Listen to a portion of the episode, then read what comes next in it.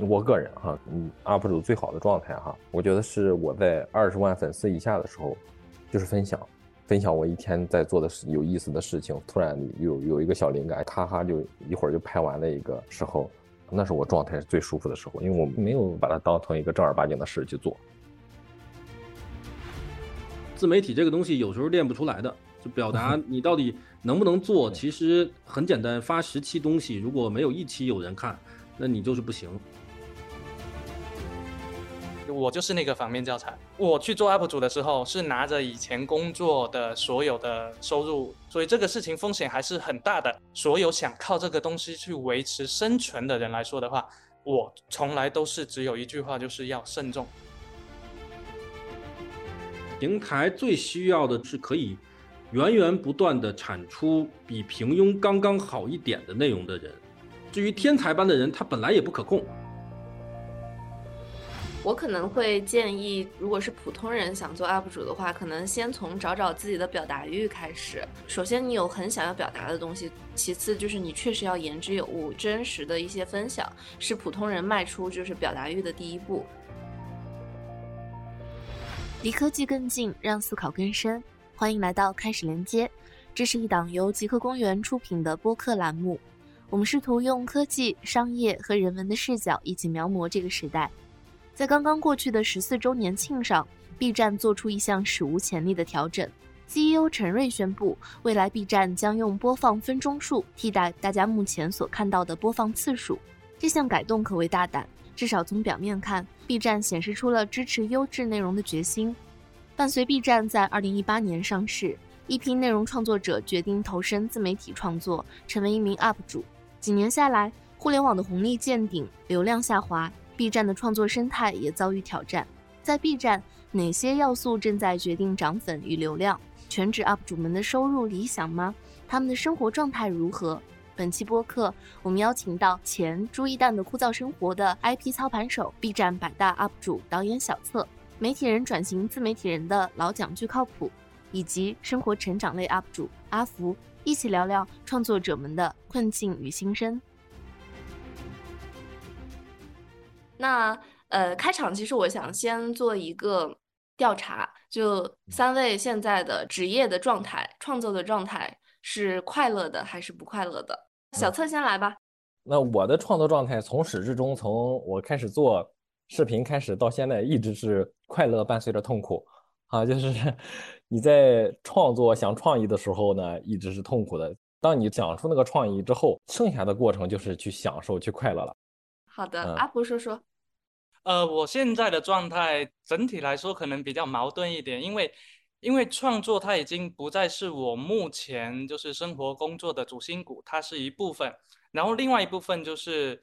呃，类似于创业一样的东西，但就是可以理解成在做一个新的项目，然后它也是一种需要创造性的一种工作。就是我现在的感觉的话，我我感觉会快乐多一点，因为我在做我想做的事情。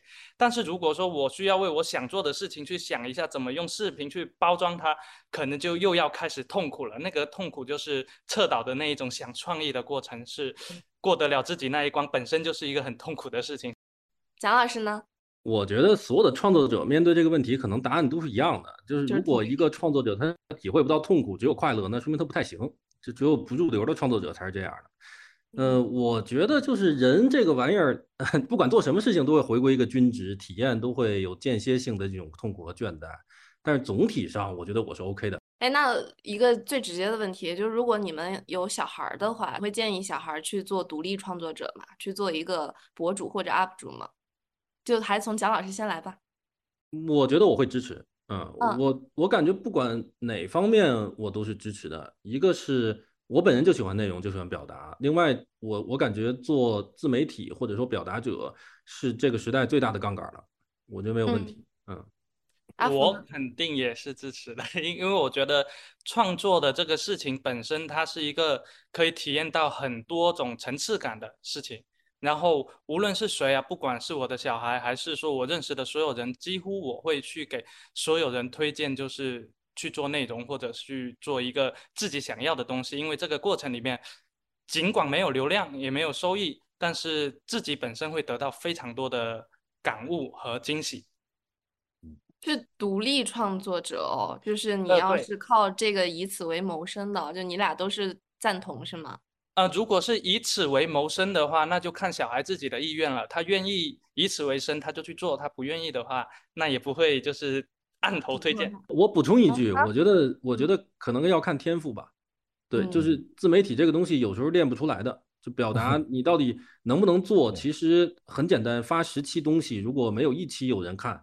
那你就是不行。侧导呢？一双儿女的你来回答一下。他喜欢什么，我就去支持什么，就支持他。对，没有特别刻意的去想过这个事情。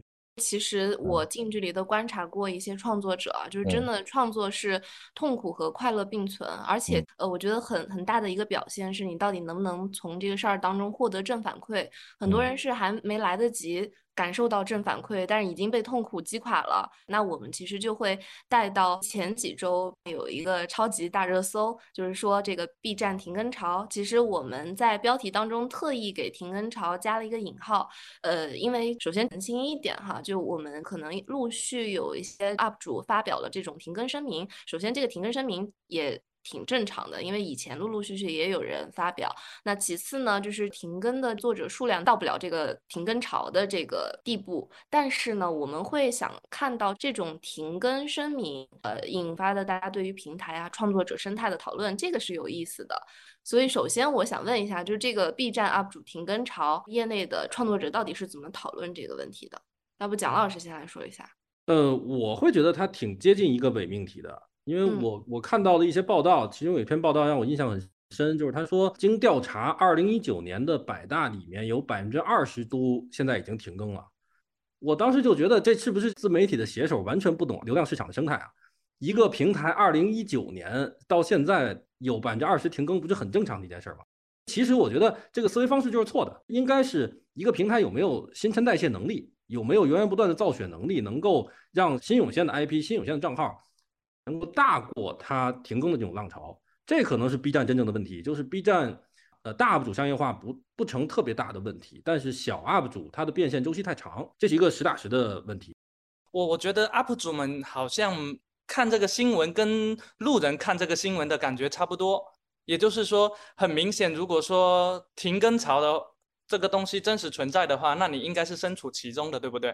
但大家在看这个东西的时候，跟路人一样，好像就是哎，跟我好像没什么关系。就是就是，尽管是本身在做 UP 主的人，好像看这个东西都跟在看一个很遥远的新闻有点像。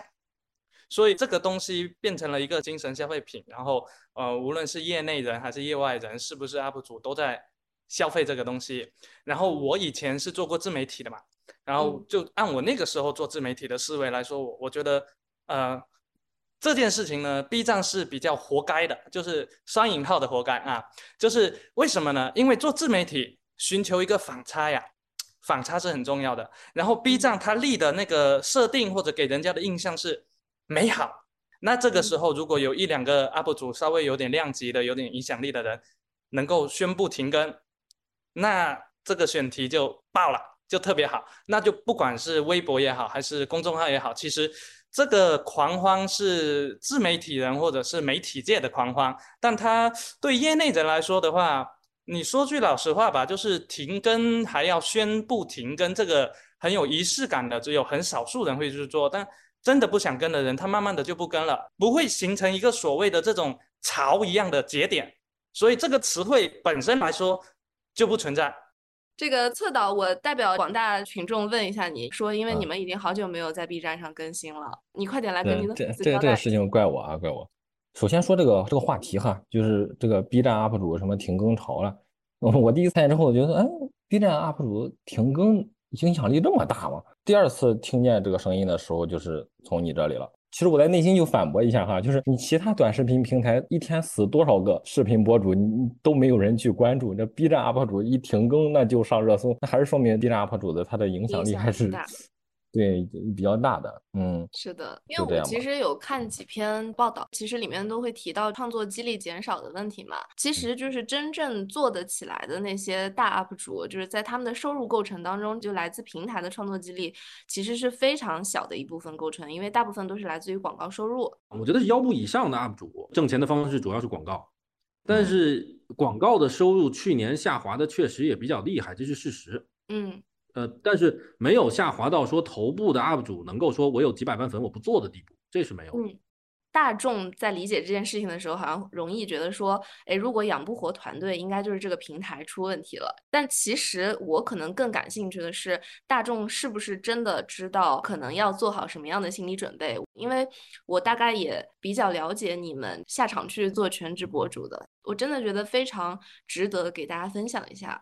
首先可以从蒋老师来讲一下，就是你是怎么去做全职博主的，然后你当时挣多少钱？嗯。我其实到了三十多岁，自己在职业发展上会稍微有一些问题。那个时间就在看其他的机会，没有找到特别特别好的。然后呢，二零一九年年初的时候，我当时是大量的看了 B 站。我觉得 B 站这个平台，你要知道什么东西受欢迎，是你大概能知道一个视频，没看到评论区的时候，你就知道热评大概是什么，啊，会知道它大概数据是怎么样。而且呢，当时我看到了一些具体的视频，具体的内容很粗糙的跟财经社会有关的。视频啊，其实我觉得做的不怎么样，但是获得的回应是非常踊跃的。那么这其实就出现了一种供需上的错配嘛，就是明显需求很大，但是供给不足。对，那么具体到我本人，我觉得就是七宗罪，就是傲慢啊，就是我心想，就这，你这个水平你也能在这里做，那我肯定比你强。嗯，至于收入，我第一年是把收入完全的公开了，大概就是十五万。我在做 UP 主之前，每年大概年薪是三十左右吧，税前也也不是很高，所以 UP 主的收入比那个上班的时候还要少一些。那么之后两年其实是比上班的时候多挣了不少的，所以我感觉我的变现还有做自媒体还是比较顺的吧。那我不知道那个阿福和策导是怎么样的。阿福说说，先先听策导，先听策导，先听策导的。其实我我是有一点赌徒心态的哈，就是当时手里可能从上一个项目挣了还剩个不到一百万，然后呢弄公司呢就花掉了六七十，然后剩下可能不到三十就是得开工资。三个同事跟我一起出来干，那时候目标就是活下去，先不管什么内容的追求什么的，就是接广告活下去。我自己没啥追求了，我就自己能活下来就就可以了。然后呢，我媳妇说了一句话，我记得很清楚哈。钱是王八蛋，没了咱再赚。就是你拍你想做的内容就可以了，先不用管钱了啊，花完再说。嗯，那那个时候其实也有公司抛来橄榄枝，想给你年薪。我想了想，就是我如果还是想做这个的话，为什么要离职呢？对吧？我是想做自己喜欢做的内容，所以我我的这个做法其实也承担了很大的风险的。可能坚持过去那最难的那一段，就是创业初期的，在没有商务、没有广告的那一段时间。嗯，坚持过来，那可能后边就好了。尤其是不是你自己主动想出来的内容话题，而是别人提供你的内容和话题，再加上他这个品牌属性的植入的时候，是非常熬人的。在想出创意之前，那那那那些晚上，脾气非常暴躁，对谁都发脾气的那种，嗯，对自己也非常的不满的那种状态，嗯，特别难熬。熬了这三个月，基本上就就好点了。明白。那阿福说说呢？我是一九年的时候全职做这个的，然后那个时候是裸辞，那个时候其实大方向的话会有两条路，一条路是去一个做互动视频的公司，然后另外一条路就是做 UP 主。结果看那些互动视频也有公司专门在给优爱腾服务的，然后我觉得嗯好像还不成熟，那先做视频吧，所以就决定去做视频。那做视频的话，好像去任何公司都没有自己直接去做一个自媒体要来的直接。因为我在广告公司嘛，做一个项目大概是要半年，这个周期人生有多少个半年啊，对吧？你不不可能花个五年只做个八个项目吧？然后觉得还是要去做自媒体，所以就决定去做做视频。那那个时候我会觉得说，只有 B 站的视频是有规律的，其他平台的视频我感觉更像是七宗罪啊，就是人性滑向哪里，他们就做什么。那个东西我做不过人家，我我不擅长，所以。只能说做一个可以久一点才更新的，但是你一旦掌握了某种规律或者掌握了某种窍门，可以撬动一定的杠杆，可以得到更多的流量的东西，只有 B 站有这个机会。然后那个时候还没有所谓的知识区，就开始做这个东西到现在。然后大家在聊的收入问题啊，我就是那个反面教材。我去做 UP 主的时候，是拿着以前工作的所有的收入，其实不多，不到十万。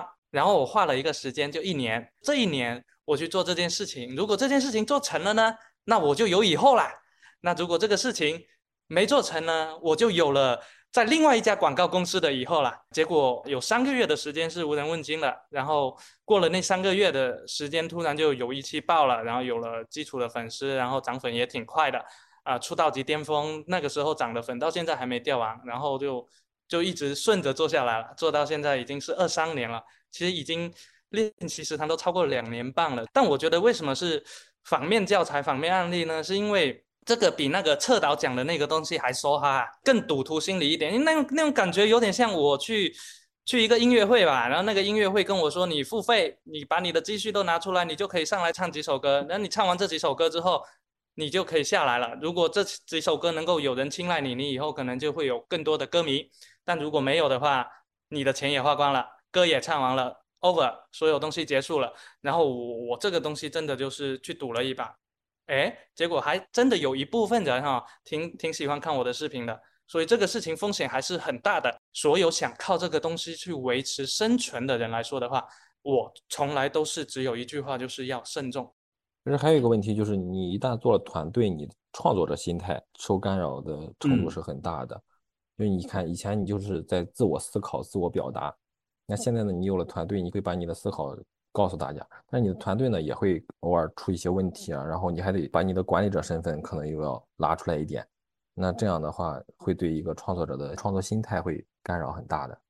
大家也可以聊一下，比方说你们的一九年入驻，就一直到今天，从创作者的这一端感受平台有什么变化吗？就那个时候还是有一种无限可能的，你可以毫无顾忌的开辟赛道，所有选题都是新鲜的，至少在我知识区的领域里面是这样的。就比如朱一蛋那个号，当时也是完全没有见过类似的东西。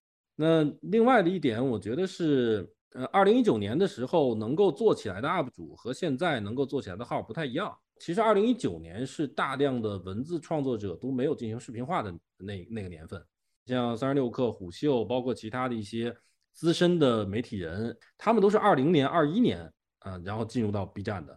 所以二零一九年更像是一个路子很野。一群之前根本就不是媒体人的人，不知道脑子搭错哪根弦儿，开始做这件事儿。B 站共创的氛围是很强的，因为它是一个它是一个社区，它是一个生态，所以呃，用户和用户之间的连接，用户 UP 主之间的连接，包括 UP 主和 B 站之间的连接是很强的。但是两个用抖音的人遇到，就不会有这种感觉。这个其实是挺难得的一点哈，就是真的有一个创作者生态在这边，而不是说大家把它可能当成一个工具来使用。嗯，所以其实我是觉得大家在谈论 B 站的时候，是因为爱才产生了各种唠叨抱怨的情绪的，就不管是创作者还是呃，比如说单纯的用户，所以有一部分因为爱，有一部分因为无知吧。他一个生态越丰富，就越会有人他根本不知道外面是什么样子的。那我会觉得。就一直在 B 站这个生态里待着，没有看过外面的人，有时候会把一些 B 站的情况当做自然而然。比如说，很多 B 站的 UP 主觉得啊，我我一个老 UP 主，我做了七八年了，然后现在我的东西没有人看了，不给我流量了，觉得很委屈。但是我觉得这不就是很正常的一件事吗？我有有时候有点封闭吧，就是我觉得 UP 主如果觉得自己特别委屈，他不是一个好心态。我建议大家多去其他平台看看，看看到底是你真的受委屈了，还是在 B 站待久了以后。把一些东西习以为常了，这个其实我还蛮有共鸣的。我就说，在微信生态里，所有运营公众号的人，应该这两年都会挺失落的，因为整个呃平台的活跃度啊、打开率啊，就下降的特别厉害。比如说，因为尤其是我在当记者的那几年，就是稍微好一点的内容，比如说我们用一个最简单的标准，就是十万加来去衡量，它其实对于创作者的反馈是很直接的。所以可能就是在一个平台早期特别缺内容和。缺原生创作者的时候，你其实是比较容易获得正反馈的，这个是我的一个感受。那还有一个问题就是，看到有头部 UP 主说现在是不挣钱，而且是比前些年更不挣钱，就是这个是事实吗？不知道这个东西是不是事实，但我自己的情况是，二二年到现在，二零二三年的四月份，那个是有几千块钱，然后嗯。在此之外，我没有任何的就是商业合作收入，但我自己在这种局面下是岌岌可危的。然后我觉得这不是一个 B 站的问题，这可能是市场投放意愿下降的一个问题了。我觉得最好的事情就是平台做好平台的事情，不要再去让我们创作者更频繁的创作了，这个真的会很打压积极性，因为他一旦有了这个价值观。他会在平台的任何一种细节里面跟创作者接触也好，活动也好。流量设置也好，系统的设计也好，的各方各面，希望大家更频繁的更新。他把这个东西给激化了，他不催更你，但他会告诉你，你看哦，他跟的更多，我会扶持他，那你怎么办？好，我不催更你，你看哦，他赚钱了，那你怎么办？我不催更你，你看这个东西好受欢迎哦，你要怎么办？他不断的做这样的事情。然后，其实我觉得这个东西是拎得清的。你自己紧张了，你搞得别人都紧张了，这个是我最深的体会。就是我们是相辅相成、相互协作的，但是我们不能互相拖累，也不能就是互相制造焦虑，是这种感觉。我可能没法同意。我觉得阿福说的是一个世外桃源的情况，但是 B 站是有外部性的呀，其他平台在卷，你怎么办呢？因为整个环境在下行之后，资源更集中在头腰部。你躺不是说少挣的问题，而是你真正根本挣不了的问题。我觉得一个好的生态是说我不卷，但是你得让我活下去吧。B 站是有一些实实在在的问题的，就是这个平台上的消费能力就是实打实的不足，所以它是 B 站带不了货，就只能做品牌的广告。你做品牌广告一般情况下是没有问题的，但是当到了一个经济下行的时候，那么商家就会倾向于我就是要做品效合一的东西。别说给我影响了什么年轻的认知，你就是给我带来多少钱，你卖出去多少货。所以我觉得 B 站的这样一个平台的弱点，在这样的一个大的环境下被严重的放大，这是 B 站和 UP 主都需要努力去解决的。我觉得一定是有一些高质量的受众希望看到非常高质量的视频，希望看到那些荒腔走板的不一样的有灵性的内容。但是这个时代，大多数人对于内容就是一个消耗自己的时间。你消耗的时间越多，你在里面能够插入的营销内容就越多，你就是这个平台就是能带来更多的利润。我觉得这个逻辑我没有看到一个反逻辑能够把它破掉。另外，我觉得对于平台来说很残酷的一个逻辑就是，如果它不是有非常多的钱，它不不是处在一个极好的生态位的话，它只要开始考虑生存，开始考虑利益，那么创作者几乎不可避免对于平台来说是一个消耗品。就是你把你的生命周期走完没有关系，耗耗干净就耗干净了。一年之后你死掉了，但是你对这个平台价值已经被榨出来了。我们如果任何一个人能够定义出来 B 站怎么做最好，那我们就应该是当 B 站的 CEO，对吧？就这个问题显然不是这么简单的，因为我非常认同蒋老师说的，就是今天外部面临着非常激烈的商业的竞争压力，所以系统是要顺应时代的，因为如果不顺应着时代，它很有可能就会越来越没落，或者是。就失去它原本的一些优势吧，但是呢，也是阿福其实是从一个创作者的感受上面来讲，如果你要想让创作者的感受更好，你可能就是要提供什么样的环境，他们会更加乐意在这里去更新，在这里去创作。我觉得这个可能对平台来说也是重要的。比如说像侧导，或者说是蒋老师，平台做到什么样子的一个状态的话，会特别有利于你的创作动力呢？就是我只考虑自己。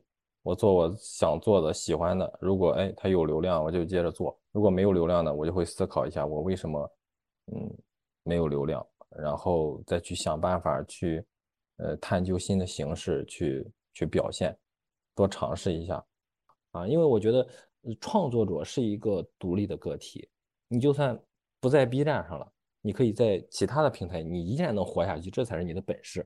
蒋老师呢？平台能做些什么，让你能够有更好的创作动力？我希望平台尽可能少的干预、干扰观众的审美，干扰观众的选择。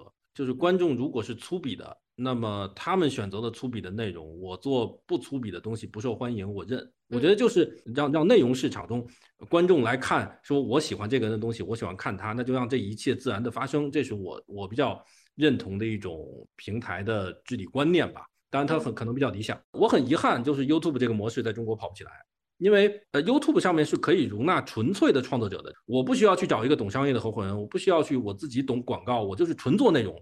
有人在我的视频上花费时间，我就可以挣到钱。但是在中国很遗憾，这个东西不行。每一个内容创作者都必须得是一个微型的创业者。我其实挺烦这个状态的，因为术业有专攻，有的人他就是没有太多的商业头脑，但是他有顶级的内容创作才华。嗯，这样的人在中国的这个创作市场是不太能活得下去的。我也很赞同，因为这样的话，你可以让。创作回归更纯粹的状态，因为我们现在所有在做原创的人，还需要分一半的脑子在想，就是到底该怎么变现。因为所有人当然希望这个合理的投入能够带来合理的这个回报，使得我的心态是平衡的。其次是我在现实的物理世界当中，我有安全感的，并且这个事情是能够持续下去的。就我其实有留意到三明治的作者叫若冰，他有一个观察，他说。算法激励的其实是频率和参与度，而不是内容质量。我不知道各位怎么怎么看，赞不赞同他的这个判断？就是平台最需要的中流砥柱是可以源源不断的产出比平庸刚刚好一点的内容的人。平台最需要的是这样的人。至于天才般的人，他本来也不可控，他什么时候过了这个创作的高峰期也不好说，平台也没有办法再复制。而且我会认为这个时代。主流的受众就是不需要特别好的内容的，大家需要的就是非常多的工业糖精的七十分的东西。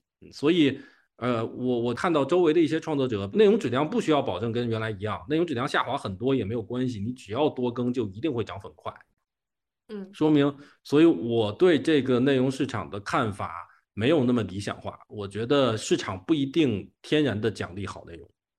对，这这其实我我想插一句哈，因为确实跟平台的内部人有聊过这个问题，频率是比 内容质量更重要的。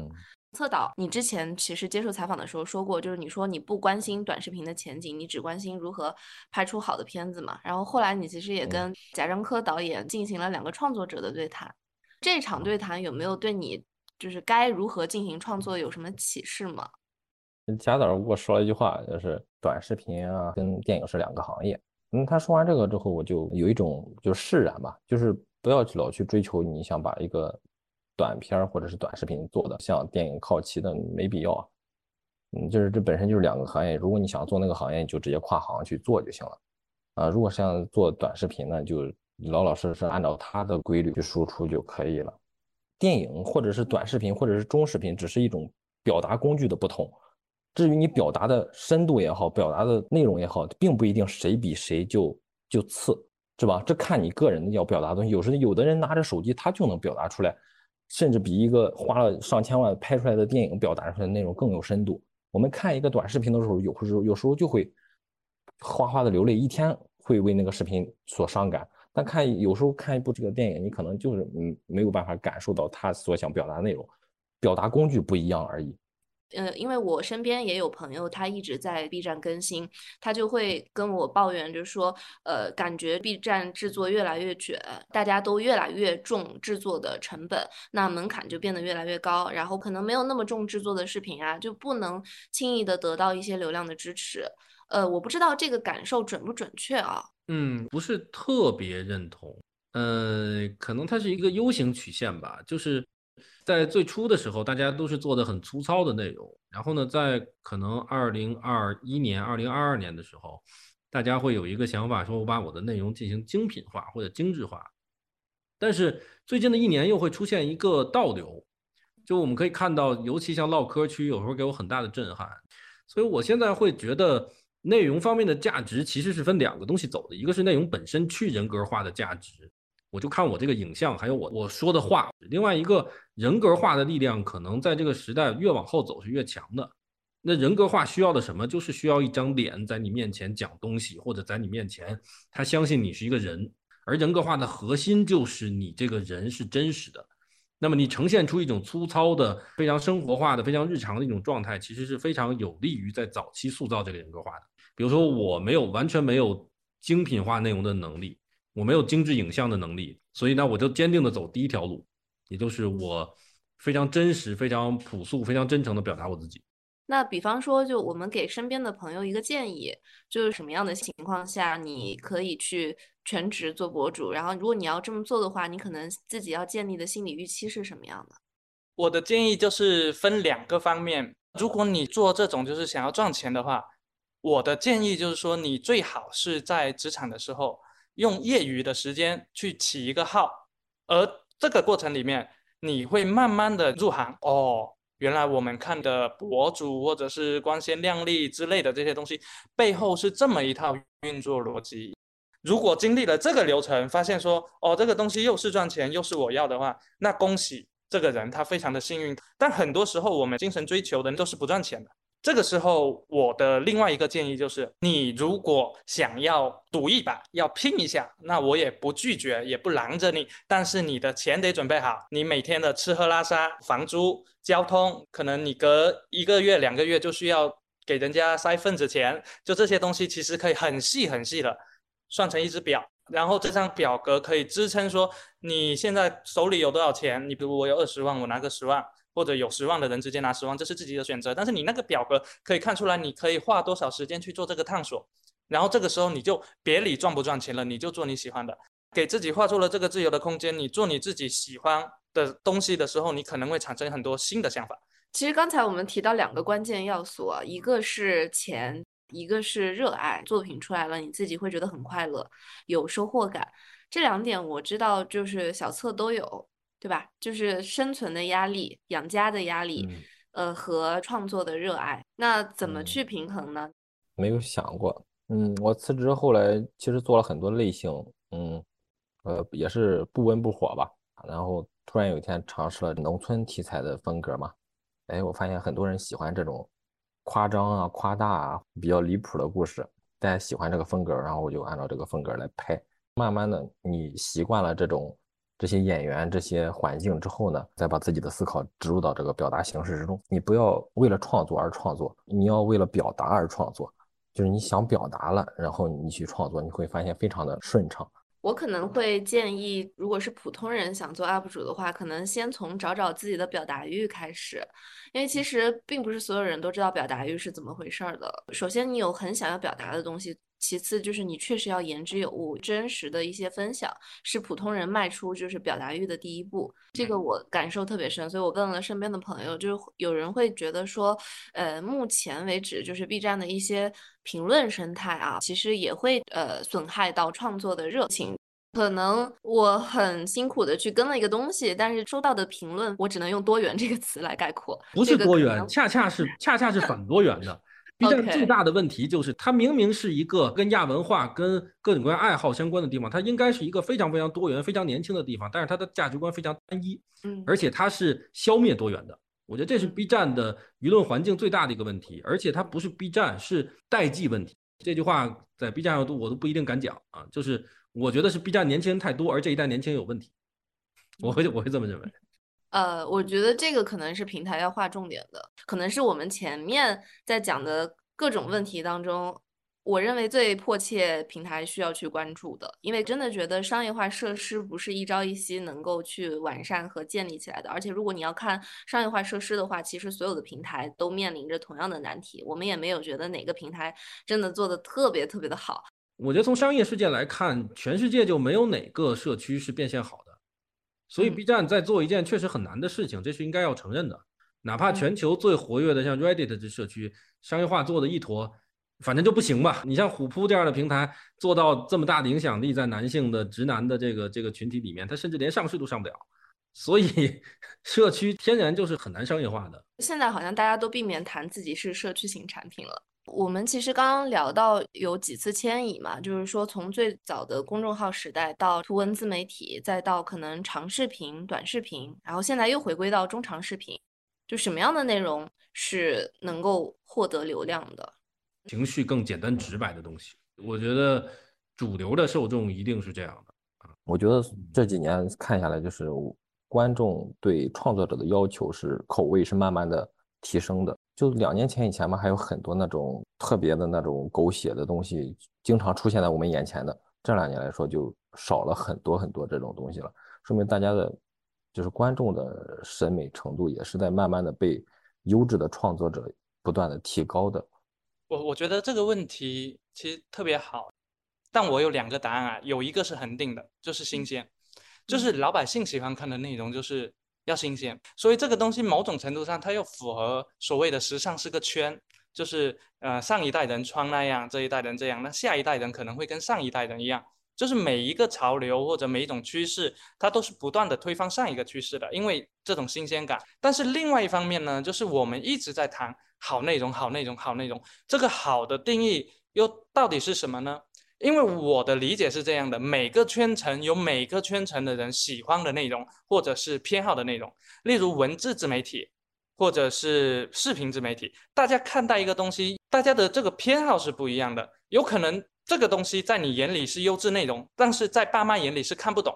所以，什么东西是好内容，我们要先去界定一下，到底是人民群众喜闻乐见，每个人找到自己想看的那点东西。可能就是那点东西是好内容呢，还是说这个东西能够让尽可能多的人老幼咸宜、上下皆可、全民覆盖，然后所有人都哇塞才是好内容，对吧？后者的这个好内容其实非常非常的稀缺。你像何同学的视频，他可能就是所有年龄段的人都看得懂了，那这个东西是好内容。但是全网又有多少个何同学？当我们用后面的这种好内容。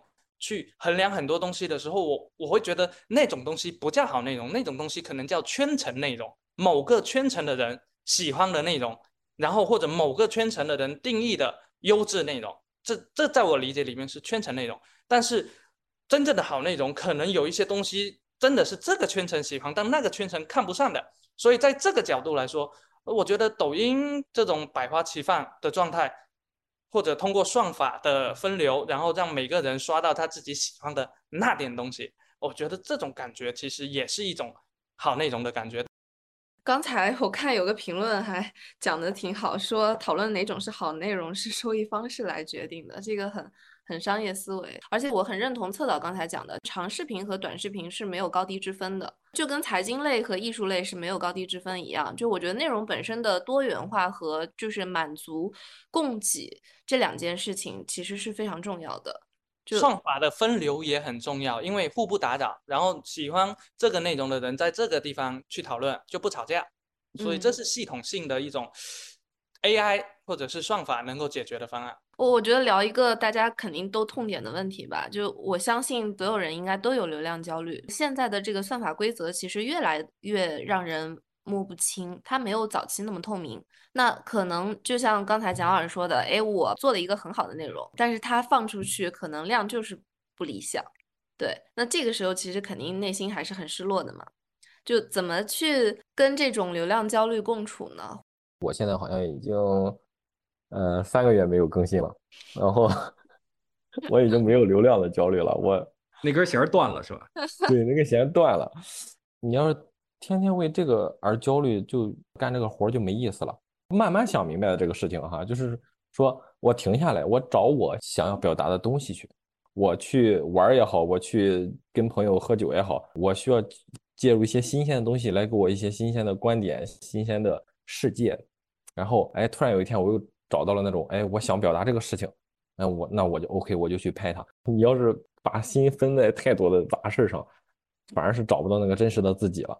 你包括流量焦虑也是，你天天为这个而焦虑的时候，你就找不到你的热爱，你的你的表达欲了。你你天天的为这种东西而焦虑的时候，你就失去了那种初心了。我觉得我不像老蒋那么理智啊，也是我是一个就有点感性的人啊。半年以前嘛，经常为这个事情而焦虑，你反而会发现。当你去享受创作的时候，你的流量会自然而然的就会好。当你为他焦虑而去创作的时候，你的流量就是中规中矩，甚至是平庸。嗯，说白了还是你个人，对吧？你想不享受这个事情？你想不想去分享？你想不想去表达？是吧？你是为了抵消自己的焦虑去表达的呢，还是真正的是为了表达这个事情的本质而去表达的？这这是两者的区别吧？所以他会。转起一个飞轮，因为你不停的在表达，你就变成了一个会吸引别人的载体，所以大家就会不停的向你靠近，跟你交换意见，你就会获得源源不断的素材。怎么去克服流量焦虑？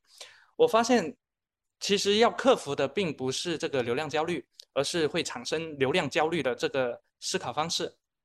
我发现，就是无论是哪个行业，金钱也有金钱焦虑，情感有情感焦虑，然后流量有流量焦虑。但实际上，你只要能够解决焦虑的东西，它是通用的。而你要了解句名言嘛，焦虑的一个反义词是具体，就你去接触很多具体的东西。当我们这么面对面跟具体的人相处、去交流的时候，你看，就是大家是微笑的，所以，我我觉得对抗焦虑的方式可能是具象，但是最根本的方式，你要去了解你的大脑是怎么去脑补出特别多的恐惧，脑补出对于时间的观念，脑补出各种就是即将失去或者从未到来的不好的东西。所以，当你焦虑的时候，你去看一下具体的是什么，你到底是怕没有钱？还是怕没有什么没有流量，它只是个符号。但没有流量背后的是妻离子散呢，还是公司倒闭啊，还是什么东西呢？如果没有很一个很具体的东西吊着你，你只不过是没有成名，那这个时候焦虑就会减低很多。那我过去一年就是在做这个事情，而这个也是我做 UP 主最大的意义，因为我是以 UP 主这个视频创作作为一个驱动，就这个号某种程度上它是我人生的一方面的映射，然后它会不断的变，不断变，它不跟着平台走。他也不跟着就是大众审美走的，所以我也不是一个很合格的商业创作者，所以我觉得这个东西是我今天很想给大家分享的。我觉得这个东西是创作的意义，你通过创作去获得金钱也是意义，获得你的人生、职业、公司和事业都是意义，就是因为我想替这一部分人告诉他们说，你们做的事情如果对你们自己有意义的话，就已经很棒了，你们不用。去让所有人满意的，就是这就是创作的魅力。创作不是用来贴商业的，商业是商业，创作是创作，他们可以合作，但他们也可以不用合作。这是我的想法。谢谢。我我恰恰觉得，其实阿福是最接近我们普通人去做创作者的一个状态，也是最接近创作本身能够给我们带来的快乐和意义。但是如果就是像蒋老师说的，呃，我觉得我有天赋，我也喜欢这种工作方式的话，那尽可能的去了解规则，我可以去探索一些方法论，去继续做表达，其实也是有存在着就是一种谋生的方式吧。那在座的各位，大家觉得这现在还是一个创作者的好时代吗？然后你还会继续去以全职的方式这样去做下去吗？我个人哈，嗯，UP 主最好的状态哈，我觉得是我在二十万粉丝以下的时候。就是分享，分享我一天在做的事有意思的事情，突然有有一个小灵感，咔咔就一会儿就拍完了一个，那是我状态是最舒服的时候，因为我没有把它当成一个正儿八经的事去做，最自由、最真实，对吧？最无所顾忌，真实自由的表达自己的时候，是状态最好的时候。我我的这个 UP 主之旅啊，或者是创作者之旅，其实更像是一场社会实验。就只要有钱可以维持生活的话，我就可以继续做下去。但是。按现在来说的话，就是我会继续我的生活，继续我的探索，继续我的实验，因为我一直坚信的是，我做了每一个我所能做的最好的选择，就是我能力范围内或者是我认知范围内能做的最好的选择。所以，如果我会觉得说，就是百年人生吧，都只有一次，什么东西都是不能篡改的，对我来说，永远是最好的时代，因为我没办法经历其他的任何时代，甚至我在道听途说看别的书籍。别的人讲的那个时代也未必是真的能够体验到的那种时代，那个只是记载或者是描述。只有我自己身处的时代，我自己经历的这百年人生，才是我真正体验到的。所以我会觉得，就是无论好和坏，这些最真实的东西、最深刻的、直接体的东西，都是最好的时代。蒋老师，最后来说一下。我说几句话吧，一个是我觉得它它一定是偏好的时代，呃，流量和关注能够带来利益，能够成为一种职业，不是从古至今一直成立的东西。所谓的观点，所谓的表达，那么在这个时代是有人看，而且有利可图的，那么它当然是一个偏好的时代。我觉得自媒体在这个时代已经是普通人能拥有的最好的杠杆，不管是阶层跃升还是活得比较好，呃。呃，各种资源的机会了，因为其他更好的机会已经不存在了啊，所以我觉得做自媒体是一件很好的事情，如果你能做成的话，不管它是好时代还是坏时代，但是呢，我确实是希望所有加入这个行业的人，全职做博主和表达者、创作者这件事情有一个更合理的预期，那同时也希望就是我们真实的这个表达欲和表达的。呃，责任不会因为商业利益或者是物质上面而转换，因为其实我认为自媒体最可贵的价值就是它是一种平权价值，它使得我们每个人都有机会去表达，它也给我们每个人附上了一层更高级的责任，是也许我们每个人都有责任去要去做真实的表达。我觉得不管平台如何竞争，商业社会如何竞争，这个应该是。